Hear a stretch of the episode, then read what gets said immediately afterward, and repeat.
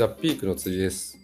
えー、今回ですね、初めましての方も多いと思うので、簡単に自己紹介させていただきますと、えー、株式会社養生テクノロジーズ代表の辻と申します。えー、我々はですね、現在オンライン薬局という形で、えー、四つに薬局を構えて、えそこで患者さんに対してですね、このオンラインオフラインに通じて、え非常にその医療体験を磨き込んだものを提供するといったような会社を現在提供しております。でまあ、このですね、直接患者さんにえ磨き上げたその価値というのを、えー、調剤薬局 DX という形で、え、いろんなその企業さんに対して、えー、その DX を推進していくといったようなこともしております。でまあ、我々そういった会社なんですけども、ま、これまでなかなかちょっと発信に力を入れていなかったということもあるので、えーえー、今日からですね、えまあ、私の,、えその経営者としての、まあ、どういった考えで日々、え経営をしているのか、意思決定しているのか、まあ、そういったところを、えー、ぜひあの共有できればなというふうに思っております。で今回あの第1回ということで、え、テーマなんですが、え、物事をですね、白黒思考ではなく、時間変化するスペクトラムで捉えようという、まあ、非常に難しい話をできればなというふうに思っております。でまあ、これはどういうことかと言いますと、えー、まあ、私もですね、えー、この会社を立ち上げる前、えー、複数社でそのインターンをする機会もあったんですが、まあ、非常にその経営者の特徴として、えビジョンが、非常に強くで、そのビジョンに対してですね、非常にまあこだわりがあるがゆえに、えまあ、頑固で、えまあ時にはですね、まあ、従業員の意見等も無視して、まあ、自分たちのその意見を押し通すみたいな機会をよく見てきました。で、まあ、ある種それっていうのはそのスタートアップ経営者の、えー、まあ、魅力でもあり、えー、まあ、そういったあの経営者像というのを求めてらっしゃるようなメンバーの方っていうのも多いと思うんですけど、まあ、私個人としてはですね、えー、確かにまあそういったあの力強さというのは、え非常にその時代にマッチしている、え特においてはあのめちゃくちゃそのインパクトを及ぼす可能性があるなというふうに思う一方で、ただやっぱりその10年、20年、数十年というスパンで、継続的に、きちんとその世の中にインパクトを出し続けられるか、えー、みたいなことを考えたときに、どちらかというと、そういったその、えー、まあ、その頑固さというより、むしろ柔軟性、その時々に応じて、えー、まあ、適切にチューニングできる、まあ、そういったスキルが求められてるんじゃないかなというのを最近非常に感じます。でまあ、そういう意味で言うとですね、この両極端をスイングするその振れ幅こそが組織、経営者の器なんじゃないかなと思う機会も増えてきました。まあ、具体で言うとですね、例えば独断と傾聴、あとは寛容さと厳格さ、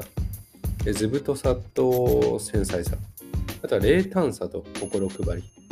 自分勝手さと謙虚さ、あとは温情と非情、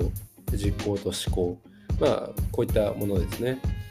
これだってそのどちらが一方が良くて、どちらが一方が良くないというわけでは必ずしもないかなというふうに思っていて、これをですね、まあ、組織だったり、事業のフェーズに応じて、それぞれ共存しながら、随時そのチューニングできるか、えー、まあ、ここの、えー、スイングするその振れ幅の広さが、まあ、経営者の器なんじゃないかなと思います。で逆に言うとですね、まあ、こういうチューニングするって、まあ、非常にハードルが高いですし、まあ、その常に、過度な緊張というのを強いられる、かなと思うんですが、ま、こういった、状況に、きちんと逃げずに、向き合い続けられるか、まあ、そういったところも、経営者のスキルとして求められているポイントなんじゃないかなと思います。でまあ、そういった考えを持つ上でですね、じゃあどういったその観点でチューニングをしていくんだというところも当然論点になってくると思うんですが、えー、まあ、最近これもすごい感じるのが、やはりその最大多数の最大幸福、まあ、これはその患者さんという話もそうですし、メンバー、従業員という話もそうですし、当然その株主という話もそうなんですが、やはりその最大多数の最大幸福を実現する、そのためにチューニングをしていくっていうことが重要かなと思います。特にですね、え当然この会社、え潰さないというところがもう第一、一番重要だと思いますし、一方で、その高みを目指す、えその安定志向ではなく、より、まあ、養生の場合、その歴史を開くという価値観もありますが、より高めを目指すえこと、この2つのバランスを取りながらですね、えまあ、常にチューニングしていく、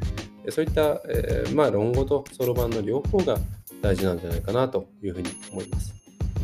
あとはですね、まあ、こういったチューニングをするという前提に立てば、えその唯一絶対の解はないと